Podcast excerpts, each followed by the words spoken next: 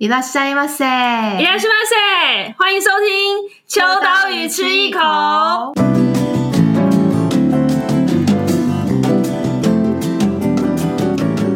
Hello，大家好，我是伊娃，我是 Joy。嗯，十月之前有一些连假活动，不晓得大家有没有出去玩？ 那我们接下来的十月底，其实也有很多活动，就是即将要展开。就台湾整个就呈现活动，对，整个呈现很爆炸、沸腾、热闹的感觉。跟编辑们都都崩溃，就现在要约设计师吃饭都有点难，对不对？没空没空。我们在展场相见比较快，这样都是前往路途中，不然就是在赶工中。对，对，那其实我们今天啊，就是如果大家知道的话，呃，就是秋刀鱼的团队成员。之一就是除了做秋刀鱼之外，也有做桃园志。那我们跟桃园一直以来也都蛮有渊源的，然后对桃园也有很多的了解。但其实今天呢，有邀请到一位，就是可能在近期之内是最了解桃园的人。近近期可能今年度最了解桃园代表人物，#hashtag 可会是这一位，就是神秘嘉宾这样子。欢迎神秘嘉宾。那我们欢迎设计师格子。嗨，大家好。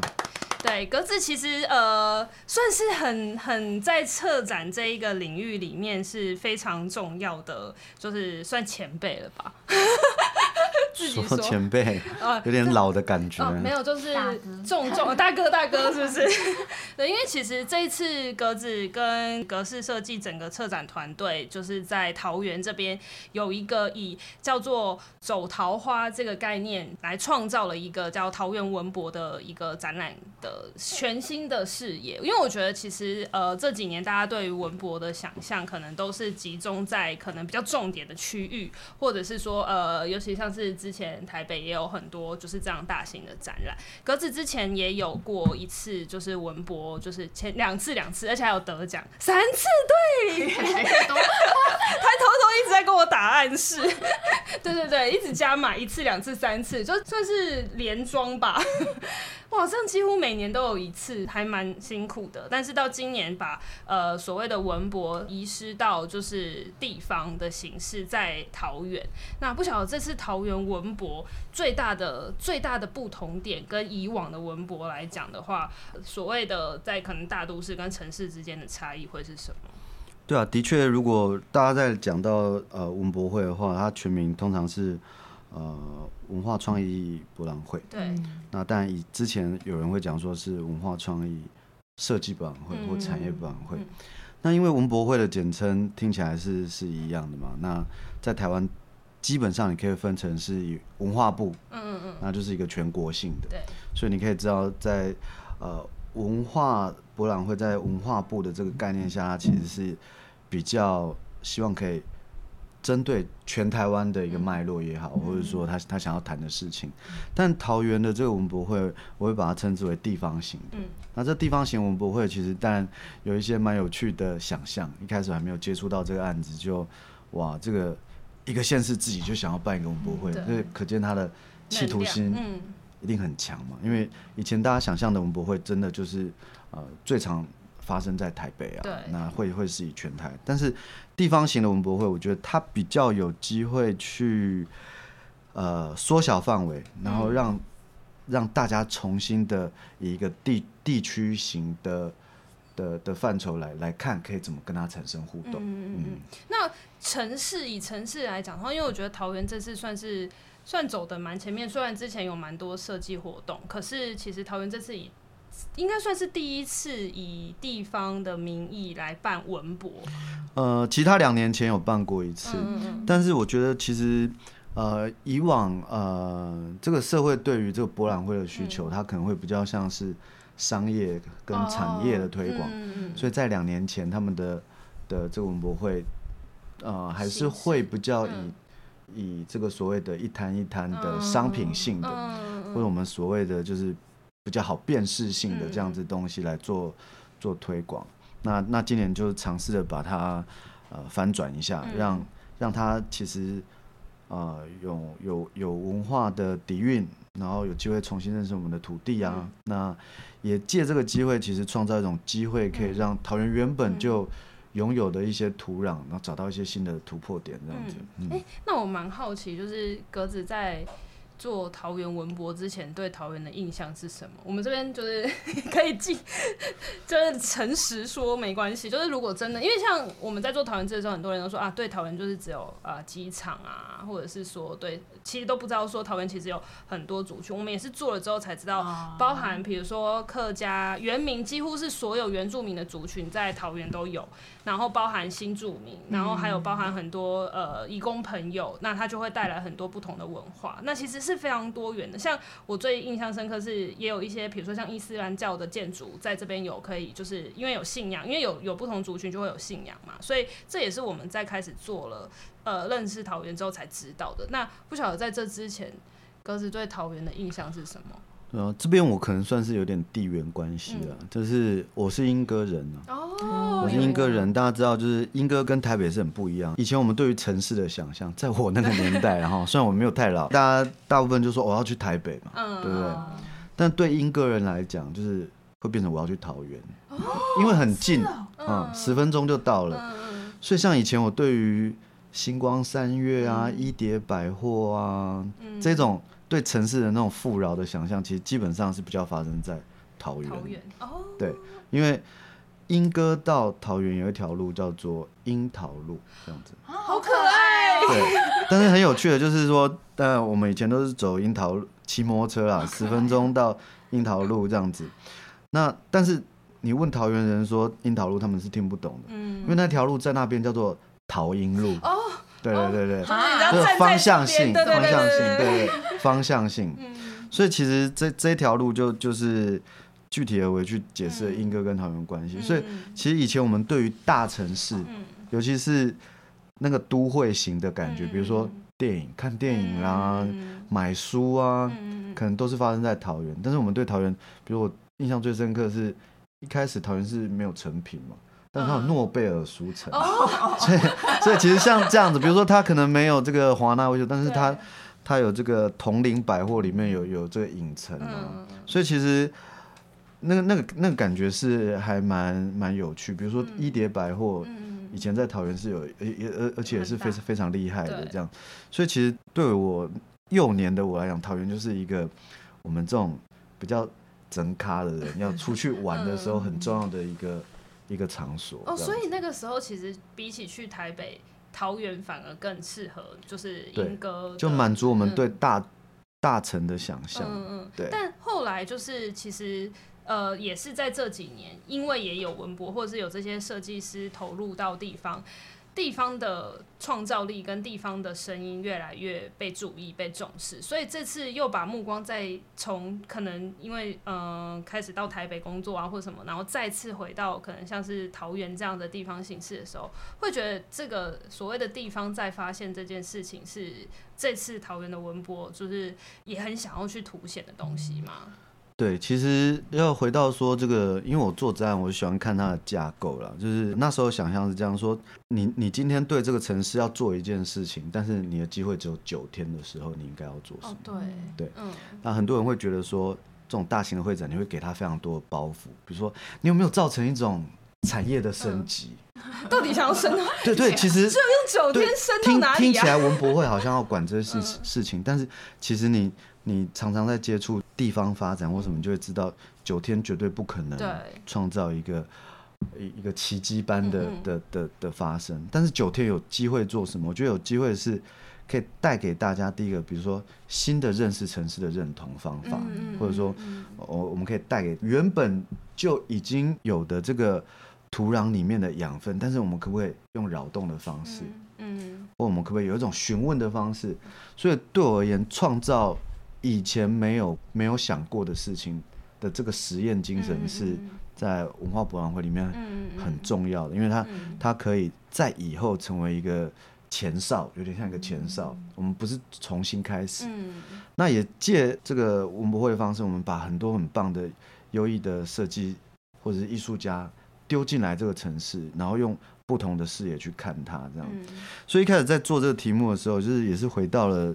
刚刚你们问的这个问题，说，哎，桃园有很多大家熟知的事情，嗯嗯、那一样就是，如果我们再次的去提及这个，比如说它其实也是个工业城，嗯，还是个农业重镇，它也是个运输业非常发达的城市。但是这些在杂志啊，嗯，比如说《桃园志》什么，其实一定都有提过。嗯，那我们在在做一个展览的时候，其实最最主要是想创造新的视角嘛。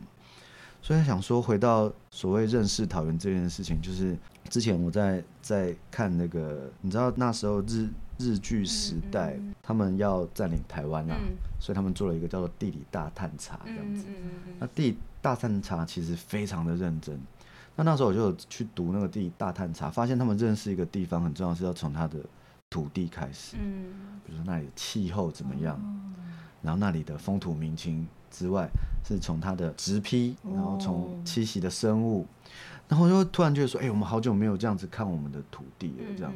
所以一开始其实，在想这件事情的时候，是我们虽然不不一定这个富饶的城市不需要再一次的地理大大发现，但是我们有没有机会让大家重新回到一种客观的角度看城市？所以从这样子 idea 出发，其中一个题目我就聊一下，好，就是。我我们有个题目的叫做三分之一桃园这样，那这个由来就是我们从 Google Earth 和一些文献资料去看，桃园其实很大。那除了大家熟知的这个大庙区、大溪这个所谓的桃园市之外，它其实有一大块是复兴乡。然后台七线贯穿其中，我算下哇，它的土地山林覆盖面积其实超过四万七千公顷，然后占桃园的三分之一。那想想看，如果你的一生有三分之一是 something，嗯，那其实会很重要，很重要才对，对不对？对，但是我们从来没有听过，我在田野调查或者我在跟桃园的朋友聊的时候，从来没有一个桃园人会跟我讲说，你知道吗？我们我是山的孩子这样子，我这样讲有点夸张。但如果你你想看你的三分之一的世界里面拥有这个东西，那如果突然消失了，这是不是值得我们来思考为什么？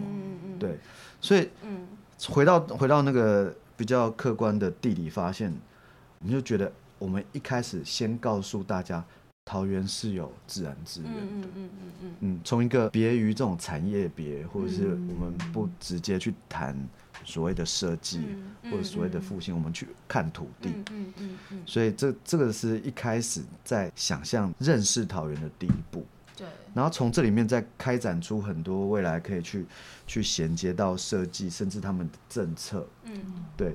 那呃，其实我觉得桃园是一个非常开放的城市啊，嗯、至少在这一次的的跟他们沟通的过程中，我觉得其实他们需要的是一个有人告诉他们说可以怎么样展现，嗯、其实他们接受度是大的，嗯、他们也能够理解。对，因为刚刚格子也有提到说山，因为。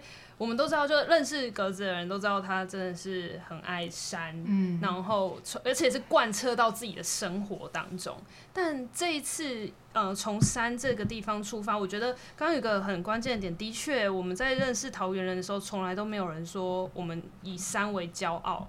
可是其实，呃，我们也是后来才知道，比如说，呃，桃园有很多自然资源，甚至是你有很多活动是只有桃园可以做，比如说会有些爬树的体验，所以我们上次有做到这个题目，哦、就是例如这样，就是它其实应该可以从就是呃他们原有的资源里面去创造出属于桃园的可能。你要说它是一种产业或者一种文化也好，可是可能一般人是没有没有机会去走入到，因为大家都想要往城市的更核心去。然后这次有点算是重新翻转了大家对桃园的印象，所以这是整个以走桃花为整个概念嘛。那其实有包含的就是山林或者是农业、呃原民跟客家等等面向。那因为其实。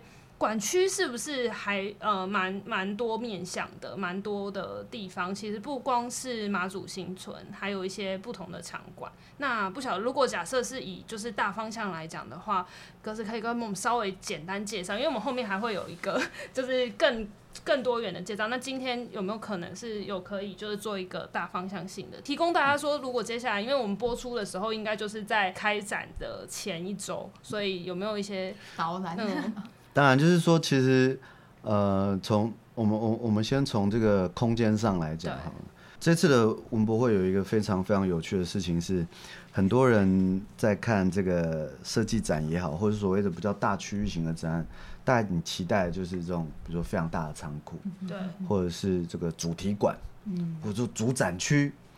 但其实这一次很特殊的是，它的它的这个腹地，除了一些卫星展区之外，最大就在一个叫做。马祖新村的地方。嗯嗯嗯。那它是在中立的龙岗。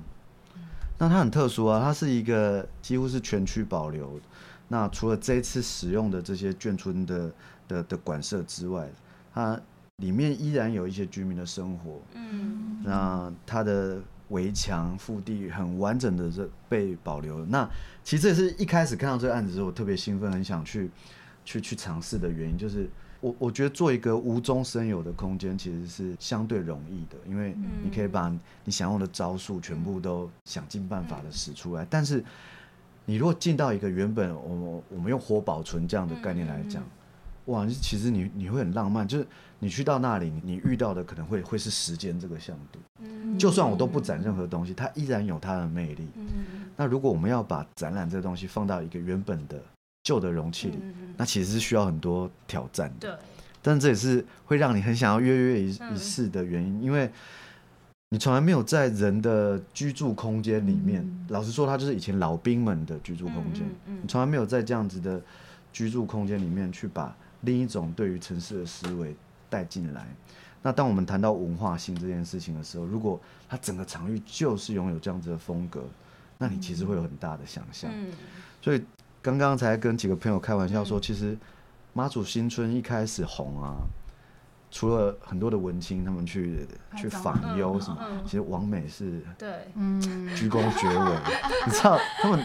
真的很漂亮，哇，大很多的大榕树，所以我觉得其实从这个场域感来看的话，我我相信是一个很很很特殊的经验呐。你到一个地方，然后你去到一个全区这么完整的的的眷村保留地，对，那那我我我觉得这样子的氛围是是很特殊的这样子，嗯。嗯，那因为其实这次在呃马祖新村里面有不同样子的演出跟就不同样子的展演之外。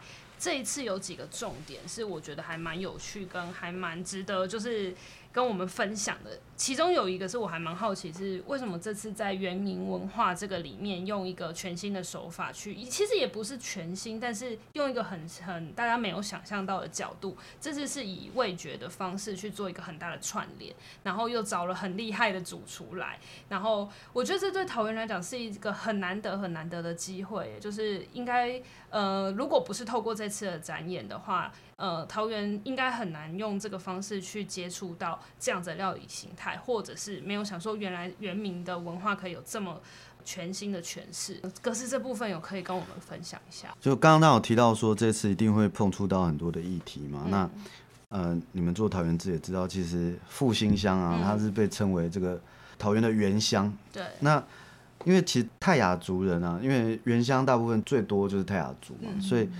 其实我们那时候在想说，原住民的文化要怎么样在文博会做展现的时候，我们就想说，那有没有一个机会是我们用料理这件事情来来做？那为什么要这样做？因为其实我很喜欢挑战一件事情，就是大家的刻板印象。嗯，比如说，其实大家对原住民料理，每个人心中都有一道原住民料理。对。但是大部分的百分之八十应该会是石板烤肉，对对对，我知道心里就浮现。对对对。而且我这边就有写，我本来题目里面有列一个，就是以前大家都说风味餐，就是超爱讲风味餐这件事情，或是什么马告香肠这样子。对对。但是后来我们想说这件事情其实有点有趣，就是好像大家对原住民料理。都拥有一种想象，对。但大家知道，其实现在讲夸张，是世界的趋势啊，就是我们在讲风土的时候，其实风土跟料理是永远连在一起。对。所以我们在想说，我们可不可以透过一个真的在料理世界就是游刃有余的一个，我们把它称为主厨也好，达人，他是 Ambers 的 West，然后我们跟他讲说，哎，我们这一次就是我们直接进到他们的部落里面，嗯，然后去看他们平常到底怎么打猎，怎么采集。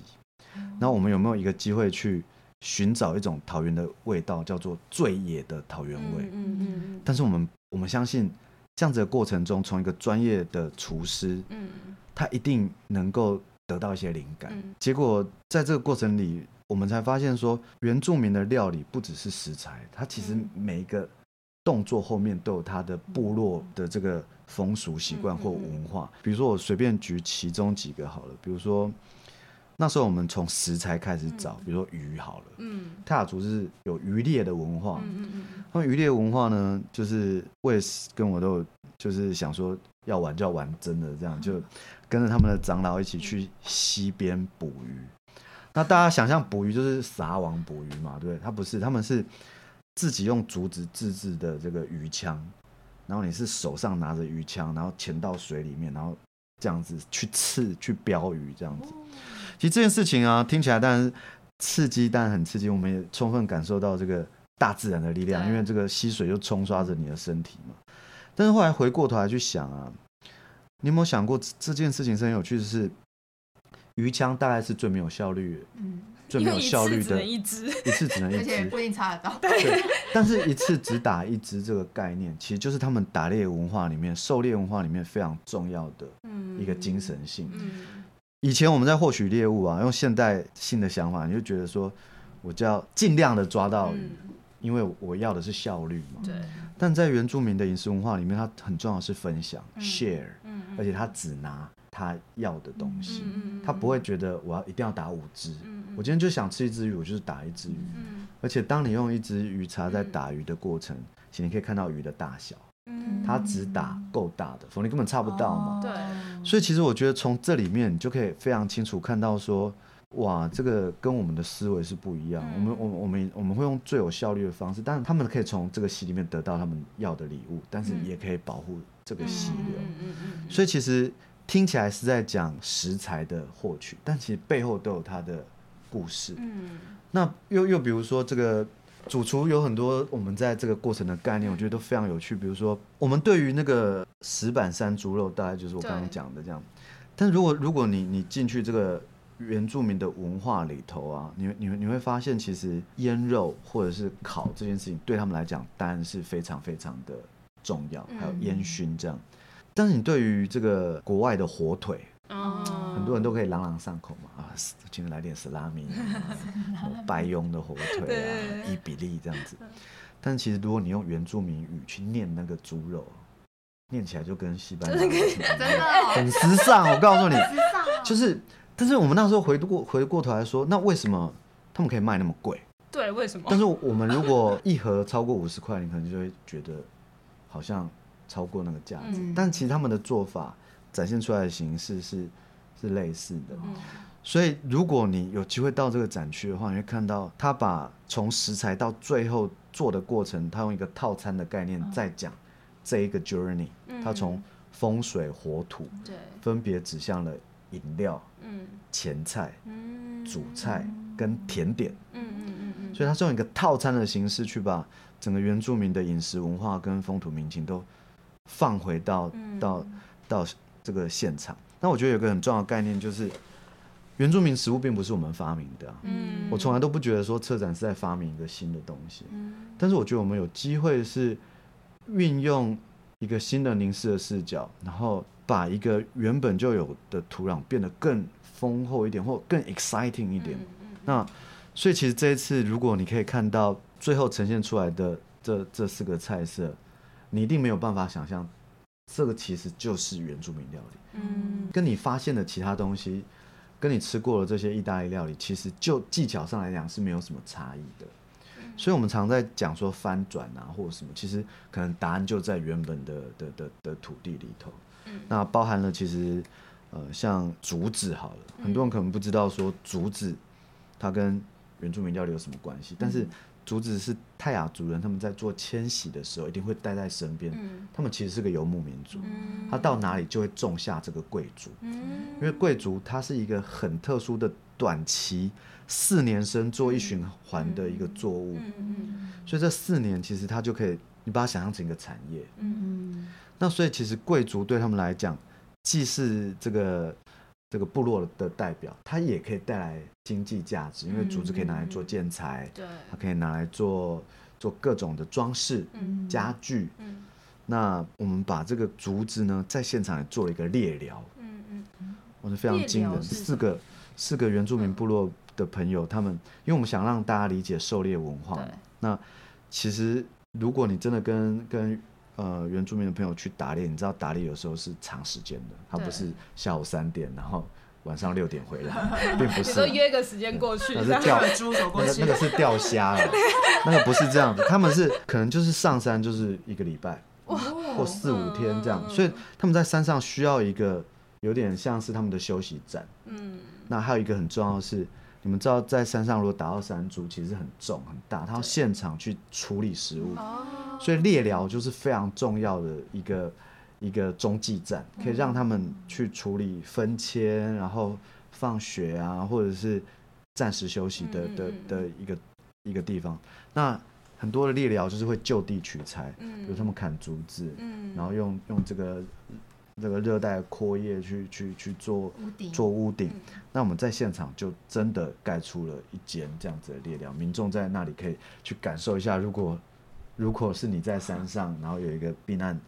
或者说所谓处理食物的一个小空间是什么样子？所以其实其实这一区是非常有趣的，而且延伸了我们对于这个桃园以以山林系开展的的种种可能性。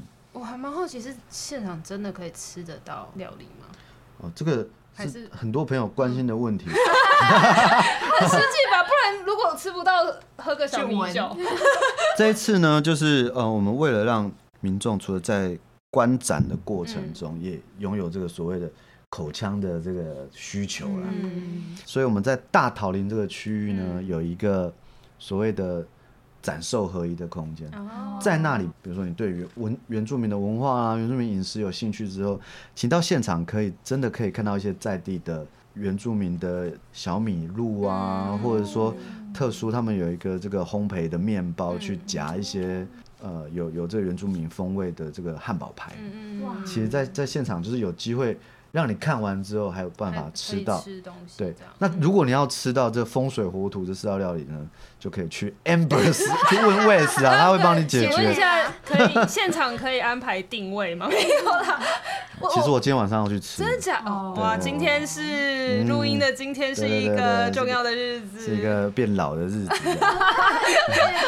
变老的日子，也可是也可是变年轻啊，心态上变年轻。哎，但我蛮好奇是，当时格子跟 Wes 去，就是所谓体验那个整个，就是跟原住民相处，然后去体验参与那个就是狩猎的过程，总共有多久的时间啊？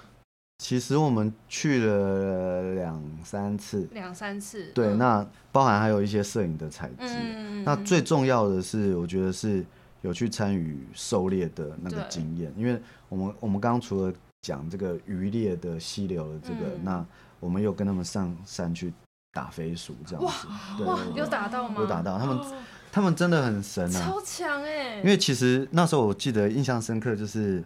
我们我有问他一些问题，然后我才发现，我问他问题的方式真的就是我的生长背景。比如说，我们就问他说：“你一次上山带几支箭的？”嗯，我们就说两三支就够了。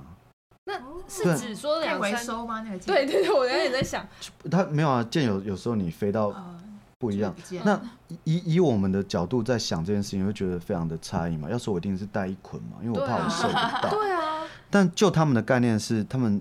其实非常严谨的，就是说，你如果带两三支箭，你还射不到猎物，你，你根本就不应该去打猎。哦、他他他们认为准备好、训练好，你才有资格说你是一个 mature 可以活在山上的人。嗯、那我觉得这个让我那时候非常的震撼。对，因为我那时候只想只想到唯一的事情就是，哎，那那如果没打到怎么办？打歪了。但他们的他们的意思就是说。怎么会有这种事情发生？作为一个猎人，对，作为一个猎人带一捆箭是很丢脸的。你说，哈，你怎么带那么多？对，那但是你看，像我们的第一个直觉一定就是，哇，这满满满行囊的，能杀几只就带几。对但一样就是他们觉得，反正最后只要打到一只，那就算没有，也是老天爷觉得今天你不适合拿到。哇！所以其实从这里面你会，你会感觉到，除了食材本身，它其实很多后面的狩猎文化包含。他们有很多打到猎物的时候，他们也许会啊，不管是祭酒或者是香烟这样子的，他们常常会用用一个非常感恩的心来做这样子的沟通。所以看到这样子的过程，其实都让我们都觉得说，果然这次我们我们希望可以用第一手，也就是说第一视角的参与来做一个专案，最后一定是很真实有感觉的这样。但我蛮好奇，就是这些原住民朋友是。呃，透过什么方式跟可以打？因为我觉得他们一定，我知道原住民都很好客，可是要怎么可以找到对的人，然后带你们上去？对，我我觉得这一次也是这个难得的地方之一，嗯、因为其实这个题目是由这个桃园的原住民局嗯嗯来做这个题目这样子。嗯、所以在过程中，其实除了我们把这个 idea 告诉他们，他们其实也会从他们的角度给我们一些建议，建议，比如说，嗯、比如说。部落哪个部落可能拥有这样的，还拥有这样的文化？嗯、那或者说，如果你要找小米这个食材，嗯、它可能可以很快的告诉你。所以我觉得这也是一个蛮难的地方，就是地方性的，然后它也不只是文化局，它有好几个局处一起参与。那设计师反而是一个像充满好奇心的人，我们可以一直问他，问十万个为什么。有时候他们反而是。会因为这样子的碰撞，他们说：“哦，原来原来也有这样子的做法。”像像当他们第一次看到这个厨师做出来的翻转料理的时候，我能感觉到他们也是很兴奋的，就是：“哇，原来可以这样子去用我们的的的食材。”对，所以我觉得这是一个进入地方很很值得被被。记录下来的事情。嗯，那这一次其实除了呃刚刚讲了很多在原民这个领域之外，其实还有呃像刚刚讲到说有三分之一桃园都是山林的这一块，所以在一种高度这个展区里面也有跟这个有相关的，又或者是说像之前有跟声音频率有关的，还有一些共生的记忆。还有呃，比如说像是客家文化、海客文化这样子的元素，就是如果在其他展区简单的提一下这次的几个亮点的话，呃，因为我怕大家听到这边会以为这整个展全部都只有原名，所以我想说可以再多一点点各种元素。嗯、呃，我们这次的展区总共分三个大的的区块，嗯嗯一个叫做走桃花，对，一个叫结桃子，嗯，一个叫大桃林。嗯，那简单来讲说，走桃花是属于。文化展区，对，然后由我跟 Frank，嗯嗯嗯，然后跟旭中，我们三个人来主持这个走桃花的展场。它主要从三分之一桃园，它其实是在重塑一个，嗯、呃，重新认识土地的认同这样子。那、嗯、到 Frank 那一区，它其实是在讲是桃园的这个多元族群的融合。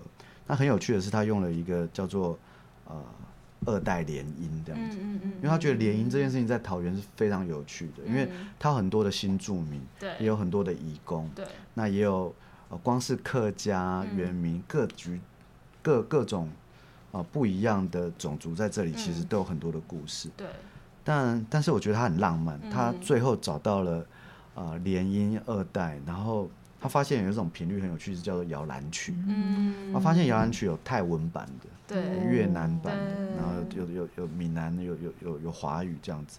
所以他跟啊梁怀志这个艺术家合作，嗯、那他们会把这样子的采集的过程，用艺术装置的方式在呈现。嗯，你可以看到一个巨大的婴儿吊钟，就以前我们小婴儿在上面会旋转的这种 rolling bell。嗯，那他用他用这样子的方式去呈现一个。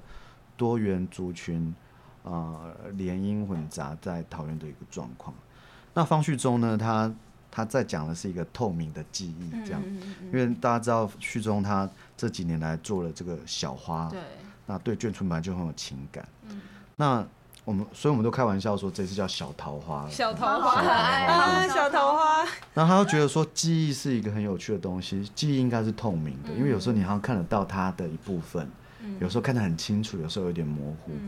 嗯、所以他这次用一个呃工业产的这种泡泡泡泡球袋这样子，嗯、每个泡泡球袋里面可能都是一些你平常可能忽略的桃园的角落。嗯，从地景到人文到市场到古迹都有。他把这样子的各种的桃园记忆用呃透明泡泡的方式去呈现，嗯、那其实可以让你。重新的去理解到说，哦，这些我们原本不在意的东西，其实对我们来说也是很深刻，嗯、就像以前的眷村一样。嗯嗯、所以大大概可以听得出来，其实我们从这个从土地一直到这个族群的人文，到所谓记忆的情感，它是属于一个比较呃比较内觉式的这样子。讲、简单一点，就是心灵鸡汤的 心灵鸡汤。啊，心灵。但是我觉得这很重要，因为。这会让你对桃园的认知跟认同产生了一些改变，这样。那到了结桃子，就是象征这个桃桃树哦，经过文化滋养，就长出果实了这样子。所以这一个一个果实就代表着每个居住，我们来做一个新的实验劳动。嗯嗯嗯嗯。好，大概介绍一下，像像这个客家局，他们就是发现说，这个桃园有一个独特的文化，叫做海客文化。嗯嗯嗯。这个海客文化呢，是因为呃，这个桃园有非常长的这个西部沿海的的这个海岸线，那尤其是在新屋坪镇一带，这个客家的大家都是说客家勤俭持家。但是当他们迁徙到新屋平镇这一带的时候，他们把桃海人的生活文化跟精神都学，嗯，学到了他们的血液里面，所以很多人都会说海客特别的潇洒飘撇这样子。那我们就在想说，以前大家提到客家的时候，最有印象就是一个客家花布，嗯，非常的鲜艳，大朵的牡丹，嗯，但是好像没有人为海客做什么这样子，嗯，所以我们就找了像啊。呃阿贝跟菊菊他们是大象兔，嗯，他们透过田野调查，比如说从这个千古啊，你知道千古吗？嗯，就一千个人一起把海上的鱼透过左右两边奋力向海岸岸边拉扯的这个过程，同心协力把海洋里面的鱼鱼捞出来的的一个很传统的渔猎的方法。那他们从这个网子，然后还有滨海的生物，然后以及这个礁。礁石、鹅卵石这样，我们叫做石沪。很多鱼只有澎湖有食物，桃园很多哦。那他们从这个东西去找出了新的客家的 pattern，非常的美丽。而且我们有个共识是，我们希望花布这件事情是年轻人也都喜欢的。那我要怎么证明这件事情？我就拖了我的好朋友下水，他就是在台湾拥有一个品牌叫 Wisdom 的设计师，他叫做齐正涵这样子。那我心里是这样讲，就是如果这个客家花布新开发的花布可以被台湾一个最潮的、嗯、最夯的这个品牌采用，嗯、那代表这个东西它就不是历史，嗯、它也不是记忆而已，它是年轻人会去买的东西。嗯、那我觉得可以被消费这件事情是我我一直很相信的文化。嗯，所以在这个展区里面，你可以看到哇，从花布到实际的时装的应用。它其实是酷的，对，所以我们在说翻转客家新花布这样子，嗯，那还有一个展区是教育局的，然后教育局就是其实跟我们刚刚谈的脉络有关。你想想看，你学什么？现在大家都在讲说因地制宜的教学，或我们讲说因材施教，嗯但是也有也有因为这个 土地，嗯而重新去思考的可能性嘛。那我们就想说。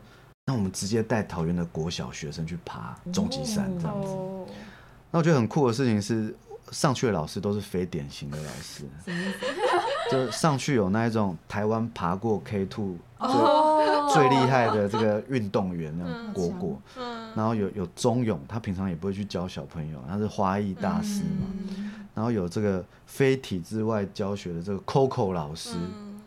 然后我们有这个中研院的院士、鹅类专家这样子，然后我们还有厨师一起上山。但是我们在想说，现在大家一直在讲所谓的、嗯、呃特教案这样子，但我觉得桃园是最有资格做山林面山教育，因为它四周围就就是嘛，嗯、所以一样就秉持着采集还有很真实的展览这个脉络，其实。我们带着大中国小，它本身就是桃园市的巴德的一个一间国小，他们已经实行了面山教育几年了。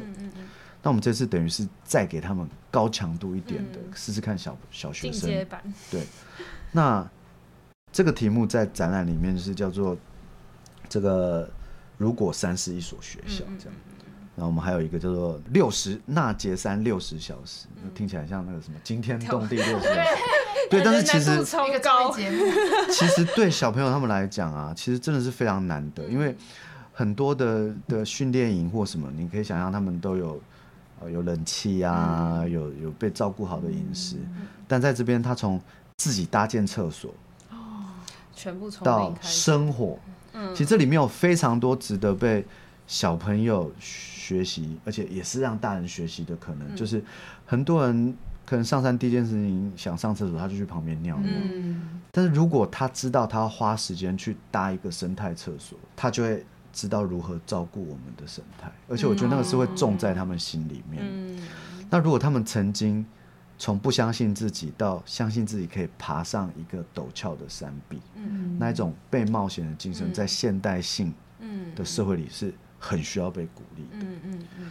那比如说，他可以知道除了美劳教室的这些纸张跟蜡笔之外，地上的树叶都可以拿来做创作。嗯，那这个可能是一个新的美学的刺激。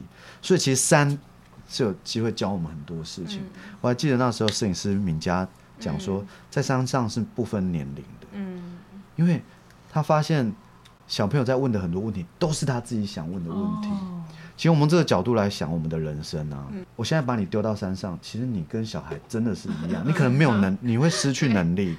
而且还说不定比小孩子不敢冒险。对，我我们可能会更弱。哦、对对对对对。对啊。对，但是我你不觉得这个这个东西很有趣吗？就是虽然我们带的是小朋友上去，但是他告诉了我们，自然可以教会我们很多东西。嗯。而且桃园就是一个被三分之一是是山林的地方，所以谁说山跟教育无关？嗯嗯嗯嗯。所以其实我觉得这一次也是创造了很多这样子的的扰动的过程啊。那当然。再提到这个农业好了，农业也是啊，就是有机蔬菜啊，你知道有机蔬菜现在很夯嘛？但有机蔬菜很大的一个供应链的重镇在桃园，因为他们从很早之前就在研究这种非常高科技的，比如说水式栽植、无菌式栽培。那 LED 的波长已经可以模拟到像日光一样。那这一区是由 Gina 他在执行的，那他就从比如说。不管是从这个观光农业，从这个多肉植物啊，到我刚刚讲的哦，原来北区的营养午餐里面的蔬菜，嗯、大部分是由桃园来来供应的。从、嗯、很民生的到很科技的，嗯、到体验式的，其实就让我们大家对于农业两个字产生了一个新的心理上的质变嘛。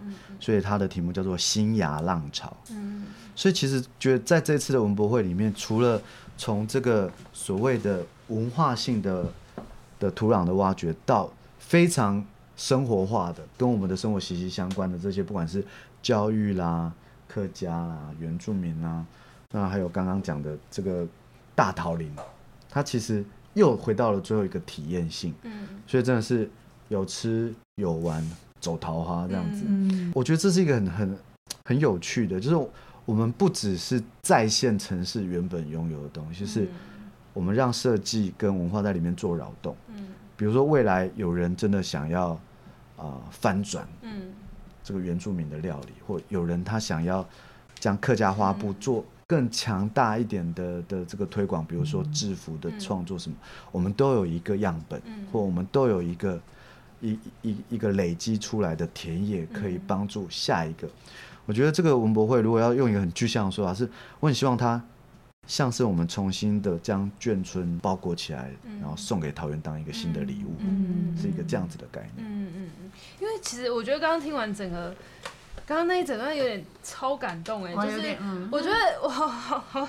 这根本就是一个大型要大家移居到桃园的一个计划，对，就是哎，开始接下来那要要要购要自产的话，可以在这边什么？因为那个那个自产这是开玩笑，但是好想要住在刚刚提到的，比如说那个自己体验盖一个房子，或者是说盖一个学校，甚至是一个厕所，这这个所有的体验，我都会想说，有一天我可能可以把小孩子送去这边上课。我觉得那个就是一个，嗯、那当然是未来的事啊。其实这就是我们一直在跟设计师聊，就是说。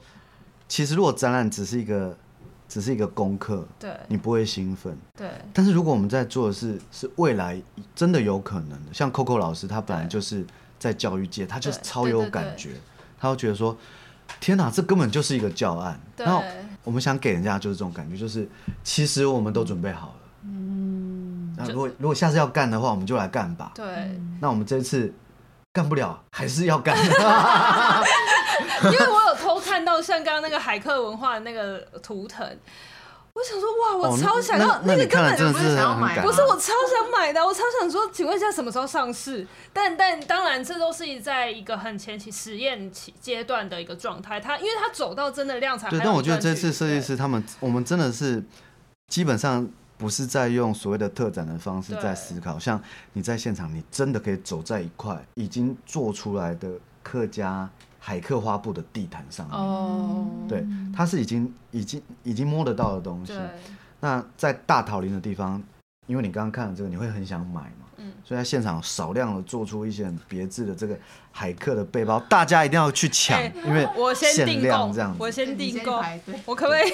我们还有一集，我们后面还有一集会访问，就是阿北菊菊跟小琪。哦，太棒了！我就要先，我要先 booking，因为餐如果我没有办法订到那个餐厅的话，至少先买包包。对，但。但我觉得这整个就是这整个体验，从就是从整个从山，然后到呃不同文化的体验。我我觉得刚刚格子一直有讲到，就是这是一种文化的一个骚扰也好，或者是说它是一个探探访，然后它是一个可以从土壤这个地方去种出一些新的东西。那其实九天真的很短，但是希望从九天可以。做一个像是像萌芽的一个一个启发的一个动作，然后让桃园自己呃在地人也好，或者是周边城市的人也好，甚至是其他县市可能北上的或者是其他地区来到桃园的人都可以。真的是重新认识，完全就是把整个桃园的历史用呃展览的形式，整个去全部在呃重新的，嗯，我觉得讲包装好像是要给它美化，但我觉得是一个很真实的一个体验。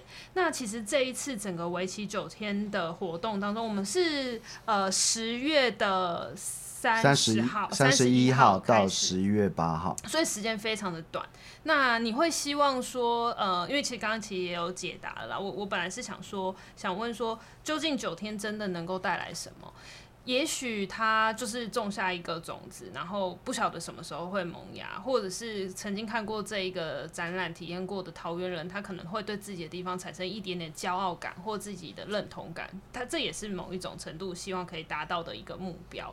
那如果以对格子来讲，因为其实现在应该是最累的时候，但是会希望开展之后可以创造，可以带给桃园这个地方，或带给台湾一个什么样子？呃，这个问题好大哦。但是会希望会带给什么？因为因为。因为我觉得，我觉得这几年很多展览活动，大家会看的可能是哇，它嗯有各种可能体验也好，或者是各种很很呃很很很超前的手法，或各种不同样的元素。可是我觉得这次的走桃花是再回到本质更多，再回到更多你你跟这个土地，即便我不是桃园人，我都想要跟这里发生一点情感也好，或者发生一些牵连这样子。那不晓得就是这次如果。真的要以九天来带给桃园一件事情的话，会是什么？我觉得第一个就是说，呃，我我那那那时候也是跟朋友在讲说，呃，大概人家也是问跟你刚刚一样的题目，说、啊、这个你想跟跟大家说什么？那我就想说，那那我干脆想说，我想对桃园说什么好了，这样子。嗯、那我想对桃园说的，真的就是很简单的一个，很像朋友在互相勉励这样就是说。你你真的很好，嗯，你已经准备好了，你不用担心，嗯，因为我觉得很多人对于城市的认同度，是因为他他会有一种焦虑，嗯，就我到底要怎么发展呢？对对，我我我还可以再做什么呢？嗯，但其实如果我觉得我们花一点时间去看，说你你原本是谁？嗯，你原本是谁？那我觉得这个这个 这个角度是很重要，因为你原本是谁，就表示你本来就可以活出你自己的的样子嘛。那我们不会刚刚讲到，他当然是身为身为一个扰动也好，或者说对未来的谈，我们都希望说这东西是可以被滚动的。比如说，为什么花那么多时间谈山，真的不是只是现代人的心灵鸡汤，是因为大家如果再往下想一点，其实桃园的终极山是很有可能可以发展成台湾第一个。中低地形的国家公园，嗯嗯嗯，这个公国家公园不是单点，它可以顺着台七线，嗯嗯，我们可以浪漫的想象以后北区有一个叫做北横国家公园的愿景，嗯嗯，你下飞机的第一件事情不是要离开桃园，哦，现在大部分的人有可能嘛，因为我们有机捷，但是你下飞机的第一件事情是我好想亲近这个土地，然后北横国家公园里面不只有桃园市，它从大溪从慈湖。一直到八零，它其实是一个带状的公园，哇，那个想象整个会被打开，你知道吗？所以，我们谈山并不是只是说现代人需要自然，大地的母亲在呼唤我们，而是它有好多的机会在那里。其实，以国外的角度来看，桃园里面这种低地形的这个瀑布，或是我们所谓的这个山货，嗯，都是历险型的公园很重要的本质。但是我们可能没有看到，但在这一次，我们觉得哇，有这个机会，我要介绍他。所以在整场在讲山的整场的最后，我们就是真的虚拟了一本北横国家公园的护照。哇，可能会觉得哇，如果下飞机我可以拿到这一本，嗯，我不是桃园，你会不会骄傲？你一定会觉得哇，真的，原来我们是这样子的。但我就说，我说很多次，这不是我发明，是你本来就是一个这样子的面貌的脸孔的。的土壤啊，那我我我就我就会觉得说，可以让大家去感受到它像是什么，嗯嗯嗯，而不用再去到处跟大家竞争啊，对，或者是不要模仿别人，对，不要不要模仿，对，因为我觉得其实不需要去，好像觉得说我要往什么样的城市样貌发展，我觉得桃园应该要更听听自己的声音，嗯、然后更知道自己的的优势跟别人无可取代的，因为这个是这是。讲实在，这是台北永远没有办法、没有办法、没有办法拥有的。但等待桃园人自己去发现，然后把这个优势或者是这个特长，成为桃园的可能下一个一个让大家注目的一个焦点。嗯，那今天呢，就是因为我们时间差不多告一段落，但是我觉得还是要很呼吁大家，就是呼吁嘞，很推荐大家。呼吁是一个什么？推荐大家真的就是在呃接下来的假期里面，或者是有时间，就是走访一个。走访一趟桃园，其实不会很远，然后花一点点时间，离城市再稍微一点点距离，然后走到下一个城市，我觉得这个这个中间的体验就已经是一个很好的一个过程了。然后到了马祖新村，然后。体验一下走桃花。那如果大家有兴趣的话，也可以在现场多呃跟，有可能会跟就是设计师们有一些新的互动，跟产生一些串联。嗯、因为其实这次的活动非常，我觉得这根本就是一个很澎湃的大型的一个，啊、对，就是因为呃每天几乎呃周末还有周间，其实都有一些讲座也好，工作坊也好，所以大家有兴趣的话，其实都可以去看到完整的资讯。那我们在。呃，就是呃，Podcast 的活动资讯栏里面也会把活动的相相关的连接放上，那大家可以在上面看到更多更详细的呃时间、工作坊或者是讲座的时间点跟地点。那今天真的非常谢谢，就是带来桃花、带来好运的 格子，在今天来跟我们做分享。那期待桃园有更多新的好事跟新的花朵，就是茂密的。盛开这样子，那谢谢谢谢鸽子，祝一切开展顺利。好，大家来走桃花，走桃花，耶，yeah, 谢谢。